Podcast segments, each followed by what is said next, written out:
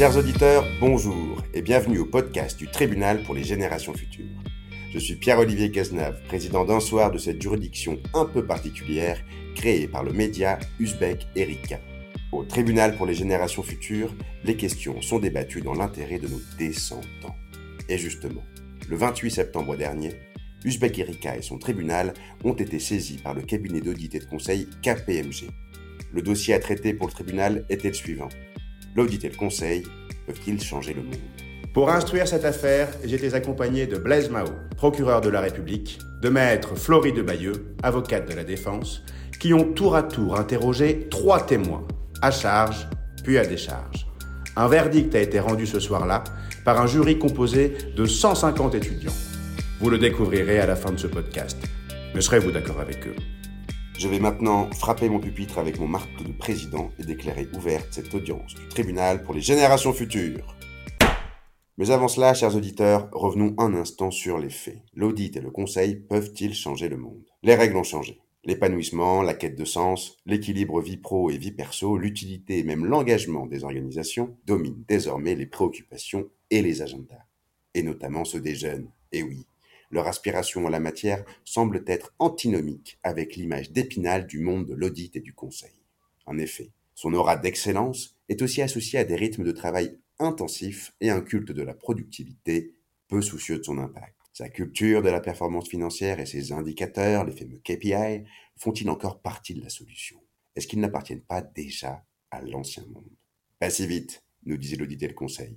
Certes, ils demandent une implication importante de leurs salariés, mais ils sont aussi un carrefour d'influence centrale pour la transformation de nos modèles. Jugez par vous-même. Les réseaux sont installés, les méthodologies sont bien éprouvées, et les consultants triés sur le volet pourraient bien incarner une force motrice considérable. À l'époque de toutes les urgences, peut-on vraiment imaginer faire bouger l'économie et le monde à temps sans eux? Mais est-ce suffisant? Sont-ils encore les mieux placés? Parviendront-ils à refonder un pacte générationnel avec les jeunes? Ou bien est-ce que la culture de l'audit et du conseil est-elle définitivement incompatible avec les dictats du nouveau monde? Mesdames et messieurs, nous allons nous interroger très sérieusement autour de cette affaire. Bien-aimés auditeurs, soyez attentifs. Le tribunal pour les générations futures commence. Maintenant passer au premier témoin. J'appelle donc à la barre Jérémy Pelletier. Merci de vous présenter au parloir. Merci de l'applaudir. Monsieur Pelletier, bonsoir. Bonsoir. Merci d'avoir accepté de témoigner aujourd'hui. Pouvez-vous décliner votre identité et les raisons de votre présence ici ce soir? Donc, je m'appelle Jérémy Pelletier, je suis co-directeur de la Fondation Jean Jaurès, qui est une fondation euh, politique créée euh, en 1992 par Pierre Mauroy et qui a vocation à, à essayer d'éclairer autant que faire se peut le débat public euh, dans une société euh, parfois un peu étrange et, et compliquée. Merci. Vous allez être interrogé par le procureur, puis par l'avocat, mais avant cela, je vais vous demander de lever la main et de jurer de vous exprimer dans l'intérêt des générations futures. Levez la main et dites je le jure. Je le jure. Parfait. Monsieur le procureur, le témoin est à vous. Merci, Monsieur le Président. Monsieur Pelletier, bonsoir. Bonsoir. Les cabinets de conseil, on le sait, travaillent beaucoup avec les entreprises, mais ils travaillent aussi beaucoup avec les pouvoirs publics, de plus en plus, euh, au point de leur déléguer parfois euh, des prérogatives assez euh, essentielles. De quand ça date? À quand remonte ce tournant? Quand est-ce que, que les pouvoirs publics se sont mis à avoir recours massivement au service des cabinets de conseil? On parle souvent des années 2000, alors qu'en fait, on se rend compte que dès les années 90, euh, les hôpitaux, notamment, et le système hospitalier avaient déjà eu, en effet, beaucoup recours au euh, cabinet de conseil. Et, effectivement, on fait euh, ce qu'ils faisaient, rationaliser leurs actions. On se rend compte bah, qu'en effet, l'hôpital public, le pays n'est pas armé, n'est plus armé, en tout cas est désarmé, notamment et peut-être du fait, en effet, des, des cabinets de conseil pour faire face à la crise, en effet, que nous avons connue. Et je ne sais pas si vous vous souvenez, mais alors qu'on est au début de la crise sanitaire, vous avez euh, le CHU de Nancy qui avait euh, prévu déjà euh, la suppression d'un certain nombre de lits et la crise sanitaire arrive et donc on peut imaginer que bon, on va mettre un stop à cette suppression, à cette logique de suppression. Et en fait, euh, le monsieur de l'ARS qui gérait euh, à l'époque, en effet, euh, ce, ce, cet hôpital-là dit non, non, il n'y a aucune raison pour cesser et faire cesser cette rationalisation, cette suppression de lits, parce que ça correspond, en effet, à ce que nous considérons comme étant la rationalité, la bonne rationalité, la bonne performance de l'hôpital public. Évidemment, la crise qui s'en est suivie a eu raison de, cet individu de l'ARS. Merci, monsieur le procureur. Ne bougez pas, monsieur Pelletier. Maître, le témoin est à vous. Merci beaucoup. En effet, on pointe du doigt des manquements possibles, euh, typiquement avec votre exemple à l'hôpital. Est-ce que c'est pas facile de taper euh, comme ça sur ces entreprises-là? Est-ce que c'est pas parfois euh, facile de les avoir en bouc émissaire pour d'autres acteurs? C'est trop facile en effet de faire peser l'intégralité des problèmes liés au service public de ce pays sur les cabinets de conseil. C'est une forme de déresponsabilisation euh, par rapport à celles et ceux qui en effet euh, sont élus, par rapport à celles et ceux qui ont le pouvoir politique. Et donc il faut toujours faire très attention parce que je pense qu'un des drames de l'époque, c'est justement cette déresponsabilisation de beaucoup d'acteurs qui devraient assumer leur rang. Cette déresponsabilisation de beaucoup d'acteurs qui devraient assumer leur rôle dans une société compliquée, dans une société euh, qui a du mal à se projeter dans l'avenir. Pointer du doigt uniquement les cabinets de conseil, c'est quelque chose d'assez facile finalement et qui euh, euh, déresponsabilise, infantilise en effet celles et ceux qui normalement doivent tenir leur rang, tenir leurs responsabilités, à commencer en effet par les pouvoirs publics et politiques. Merci maître, vous pouvez vous asseoir. Merci monsieur Pelletier, vous pouvez l'applaudir. Madame Pasquier, pouvez-vous décliner votre identité et les raisons de votre présence ici ce soir, s'il vous plaît? Bonsoir à tous et à toutes. Je m'appelle Julie Pasquet, je suis activiste pour la justice climatique et sociale, euh, donc militante, et je viens ici parler de mon expérience à travers cette question de comment le Conseil peut changer le monde. Pouvez-vous jurer de vous exprimer aujourd'hui dans l'intérêt des générations futures? Levez la main et dites je le jure. Je le jure. Merci, monsieur le procureur. Le témoin est à vous. Merci, Monsieur le Président. Bonsoir, Madame Pasquier. Bonsoir. Est-ce que vous pensez, alors vous n'êtes pas resté très longtemps euh, dans, ces cabinets, mais de ce que vous avez pu voir de l'intérieur, est-ce que vous avez l'impression que ces cabinets peuvent, je vais dire, changer eux-mêmes pour changer le monde? C'est-à-dire, est-ce qu'ils sont en capacité de s'auto-réformer ou est-ce qu'à un moment, il ne va pas falloir passer par cadrage euh, politique, euh, légal, pour changer la nature et aussi l'emprise peut-être de ces cabinets? Euh, c'est une très très bonne question. Euh, moi, je pense que ces cabinets ont une, euh, ont une très très grande responsabilité dans les conseils qu'ils apportent aux entreprises. Mais ce que j'ai aussi remarqué, c'est qu'en fait, cette responsabilité aujourd'hui, elle ne vient pas forcément toujours d'eux-mêmes, mais beaucoup de pression extérieure. J'ai l'impression que euh, le pouvoir politique a avancé sur leur sujet, mais aussi la pression qui est la pression citoyenne, les signaux faibles d'une société qui avance, qui se conscientise, qui avance sur la prise de conscience sur ces enjeux-là, et du coup qui, de fait, fait avancer euh, ces entreprises. Euh, donc voilà, moi j'ai du mal à croire qu'elles vont changer d'elles-mêmes. J'ai l'impression que c'est des pressions extérieures qui font qu'elles changent beaucoup plus. Ce sera tout, euh, Monsieur le Président. Je vous remercie, monsieur le procureur. Maître, le témoin est à vous. Bonjour Madame Pasquier. Vous l'avez dit, vous êtes euh, passé par euh, plusieurs cabinets euh, de conseil. Vous dites qu'ils sont capables de changer ce monde, euh, qu'ils ne le font pas encore. Comment ils pourraient le faire? Je vais, être un petit peu radicale, je pense, sur ma, sur ma réponse, mais pour moi, je pense que ces conseils ont besoin, euh, au vu des enjeux, et d'un courage d'amener des transformations qui sont radicales et qui vont à la racine des problèmes. Et si je, je fais un peu l'avocat du diable et que je vais jusqu'au bout de mon raisonnement, moi, j'aimerais que les cabinets de conseil demain puissent en fait euh, dire à Airbus, on va vous accompagner sur le fait qu'aujourd'hui, il faut réduire le trafic aérien et reconvertir vos euh, salariés sur le ferroviaire avec la SNCF, par exemple ou de dire à Total Energy, on va vous accompagner dans un plan de transformation pour arrêter de puiser dans le pétrole et pour aller vers les énergies renouvelables. Pour moi, c'est ça le rôle des cabinets de conseil de demain, c'est d'être radicalement différent pour transformer les modèles économiques des entreprises, parce qu'on n'y arrivera pas s'il n'y a pas ces changements euh, vraiment profondément radicaux. Troisième et dernier témoin ce soir, Madame de Courtrai. Merci de vous lever. Donc, je suis Cécile de Courtrai, euh, je suis associée chez KPMG dans les activités de, de conseil. Et je suis chez KPMG depuis euh, plus de 20 ans. Euh, J'ai commencé euh, par de l'expertise comptable pour finalement rejoindre le conseil il y a un peu plus de 10 ans et me spécialiser sur l'accompagnement de l'humain au sein des projets de transformation. Donc j'accompagne des DRH dans leurs enjeux de, transformation humaine, de conduite du changement dans tous les projets de transformation. Merci beaucoup. Est-ce que vous pouvez lever la main et jurer de vous exprimer dans l'intérêt des générations futures? Levez la main et dites je le jure. Je le jure. Merci. Monsieur le procureur, le témoin est à vous. Merci, Monsieur le Président. Bonsoir, euh, Cécile de Courtrai. Il était temps qu'on donne la parole et le micro à Oui. une représentante d'un cabinet. de Effectivement. conseil. Euh, J'ai plein de questions pour vous. Je vais essayer d'en poser quelques-unes J'ai seulement. plein de réponses. J'imagine. Et l'envie de rebondir sur ce qui s'est dit. Sûrement. C'est l'occasion. Est-ce qu'il n'y a pas quelque chose d'un peu hypocrite dans la posture des cabinets de conseil entre, disons, l'ampleur de leurs responsabilités et des missions euh, qui- qu'ils euh, prennent en, en charge et la volonté, au final, d'assumer euh, ces responsabilités, certaines décisions, certains choix qui peuvent être pris par les, par les clients des cabinets de conseil? Alors effectivement, je ne sais pas si tous les conseils ont, plus de 100 ans. En tout cas, KPMG en France, euh, on a plus de 100 ans, donc on est une vieille dame. Et on a traversé effectivement euh, euh, bah, l'ensemble de, des progrès dire, économiques et, finalement assisté aussi toute, toute l'évolution de l'économie française sur les 100 dernières années. Alors sur des crises, elles ont pu être économiques, des cracks boursiers, mais ça a été aussi la reconstruction d'après-guerre. Euh, et puis plus euh, récemment, dans ces 10 ou 20 dernières années, euh, finalement aider nos clients aussi dans leur transformation digitale et, les transformations technologiques notamment auxquelles ils ont dû faire face. donc le monde, il n'est pas figé. donc l'économie, elle, change. les entreprises changent. Elles doivent effectivement se mettre à la page des innovations sociales, sociétales, technologiques. Et les cabinets, ils changent aussi. les cabinets de conseil, on ne reste pas figé. Euh, euh, et, effectivement, on a un rôle important dans ce changement. Euh, les, témoins précédents le, le, soulignaient, parce qu'effectivement, on est aussi au cœur d'un écosystème, parmi effectivement tout plein d'autres acteurs, le politique aussi notamment.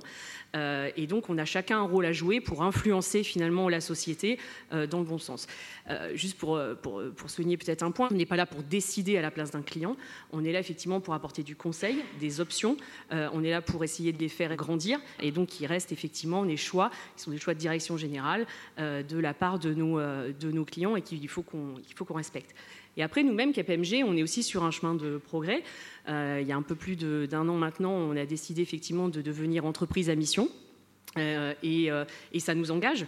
Donc, une réponse un peu longue pour vous dire qu'on n'est pas figé, on a beau avoir 100 ans, on continue d'évoluer et, et, de suivre effectivement nos convictions et l'impact qu'on veut avoir sur le marché et la société avec un grand S. C'est pas vous qui appuyez sur le bouton, mais c'est vous qui aménagez un peu la salle des machines. Quoi. Voilà, mais on n'est pas le capitaine. Madame, très merci d'être avec nous ce soir. Euh, vous êtes un bébé KPMG, on dit. Si on a donc des collaborateurs heureux au travail, qui deviennent du coup experts, qui ont une vision transverse de la société, permettent aux entreprises de prendre de la hauteur, comment on fait et c'est quoi le pouvoir le, pouvoir, il est indirectement lié euh, en tant que cabinet de conseil euh, à l'empreinte qu'on peut avoir sur le marché. Alors, vous l'avez cité euh, tout à l'heure, mais effectivement, on est présent en France dans plus de 200 bureaux auprès des TPE et des PME qui, elles aussi, doivent se transformer. Il ne s'agit pas que des, grands groupes internationaux. des activités de conseil, des activités d'audit et puis nos activités aussi d'avocat, donc que ce soit en, droit du travail, en droit fiscal ou, en droit des sociétés et bien d'autres spécialités. Donc, ça, c'est un premier élément. Et puis on a nous, 11 000 euh, dire, euh, talents, collaborateurs qui finalement œuvrent au quotidien euh, à l'accompagnement de, nos clients, justement sur des changements de business model. Ça peut être aussi sur des démarches de, décarbonation ambitieuses.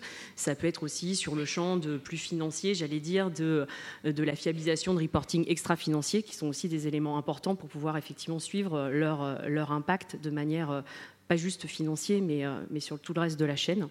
Euh, donc je pense qu'effectivement, euh, il y, a cet impact-là. Et effectivement, on n'est pas, pas les seuls non plus à pouvoir changer le monde. Je pense que tout ça, c'est aussi un réseau sur lequel on doit pouvoir s'appuyer. Euh, un réseau de, parties prenantes qui sont plus larges en fait que le cabinet de conseil. Donc je pense qu'on a aussi un travail tous collectivement à pouvoir tous travailler ensemble et, pas ériger des barrières entre les différentes finalement acteurs, mais travailler ensemble pour justement aider cette transition de l'économie. Merci Maître, vous vous asseoir, Madame de Courtrai également. Merci de l'applaudir pour ce témoignage courageux d'insider, plein de leadership. Bien, cher jury, nous avons à présent entendu tous les témoins. J'espère que vous avez été attentifs aux arguments. Monsieur le procureur, je vous invite à prendre place pour convaincre tout le monde que le Conseil c'est mal. vous avez cinq minutes.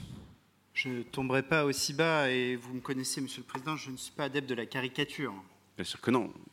Alors, mesdames et messieurs, à la question qui vous est posée ce soir, question incroyable quand même, la réponse me semble évidente. Non, les cabinets de conseil et les cabinets d'audit ne peuvent pas changer le monde, pour la simple et bonne raison qu'ils incarnent justement ce qu'il convient de changer. La caricature de ce monde d'avant qui, espérons-le, ne sera pas notre futur. Les raisons de ne pas y croire sont multiples. Ces cabinets sont bien payés pour un travail qui est très très loin d'être toujours exceptionnel. Donc, certaines expertises peuvent vraiment résoudre des problèmes, mais en fait, on est souvent sur du bricolage, sur de l'urgence, sur ce qu'on pourrait appeler de la mauvaise magie, une forme d'esbrouf voire de la poudre de perlimpinpin. Oh.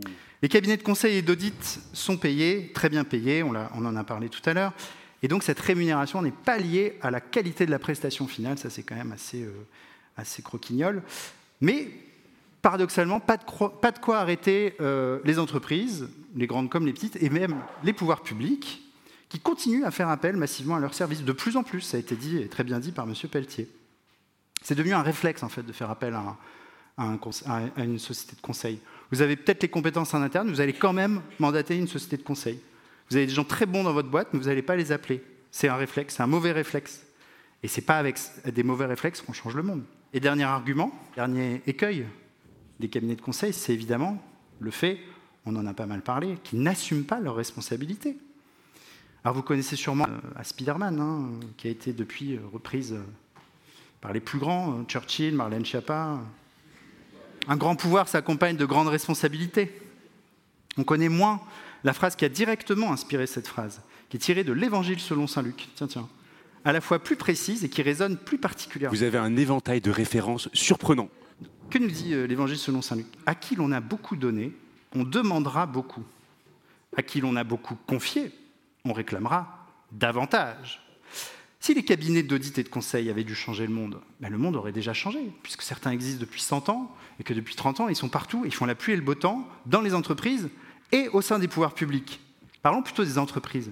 Monsieur Pelletier, tout à l'heure, a parlé du lean management. On est passé un peu vite là-dessus. Cette gestion de la production fondée sur la rentabilité qui a fait tellement de dégâts, tellement de dégâts depuis 20 ans, qui s'est traduit dans des boîtes par des réductions systématiques de postes à rendement égal, audit, indicateurs à satisfaire, outils de mesure de la performance, de l'efficacité, le New Public Management dont on nous vante les, mérites, tout ce travail, il est intéressant, et il est d'autant plus intéressant qu'il n'est pas neutre sur le plan idéologique.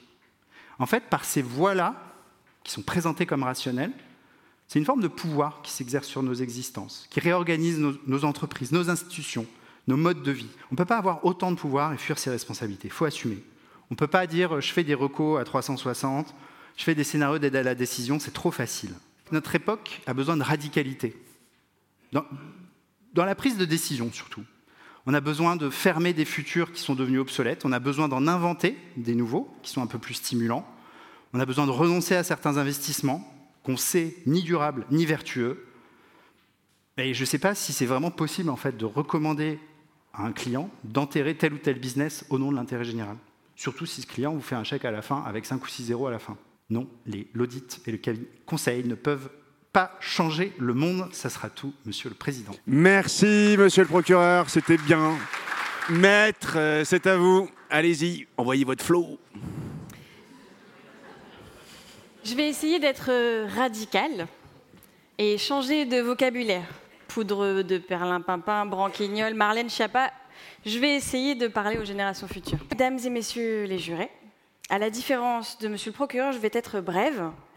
Condamner l'auditer le conseil ce soir, c'est nous condamner tous. Car oui, s'ils ne vont pas changer le monde à eux seuls, sans eux, nous n'y arriverons pas. Je vais vous donner trois arguments. Premièrement, leur travail aide au bon fonctionnement de la société telle qu'elle existe aujourd'hui.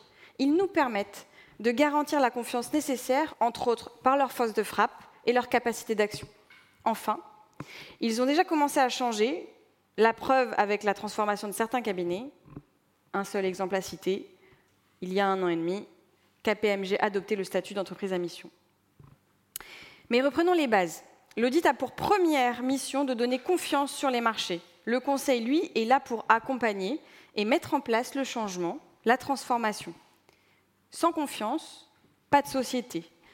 Car oui, c'est parce que vous avez confiance que même dans un virage, vous acceptez d'aller à 130 sur une route sans penser un seul instant que de l'autre côté du virage, il peut y avoir une voiture en face.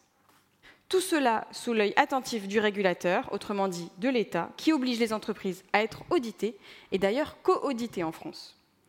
Ainsi, il ne faut pas oublier que sans auditeurs, tout le monde ferait ce qu'il veut, sans possibilité de comparer et sans confiance sur les marchés. Un modèle critiqué, oui, mais qui nous protège et nous permet d'exister. Le meilleur modèle de l'histoire avec un grand H, à date, conscient de ses faiblesses, mais qui est en train de changer. Alors le tableau est posé, mesdames et messieurs les jurés. Il est de votre sort de ne pas commettre une erreur judiciaire. L'audit et le conseil sont des piliers de notre société. Oui, Ce sont des gros paquebots qu'il est parfois difficile de manœuvrer, mais sans eux, rien ne bouge. Et il nous faut bouger avec eux. Et c'est d'ailleurs ce, ce que disent beaucoup de jeunes qui regardent ces grosses boîtes parfois avec envie, parce que c'est eux qui vont leur permettre de changer plus vite et de prendre ce virage plus vite qu'ils ont déjà commencé à prendre.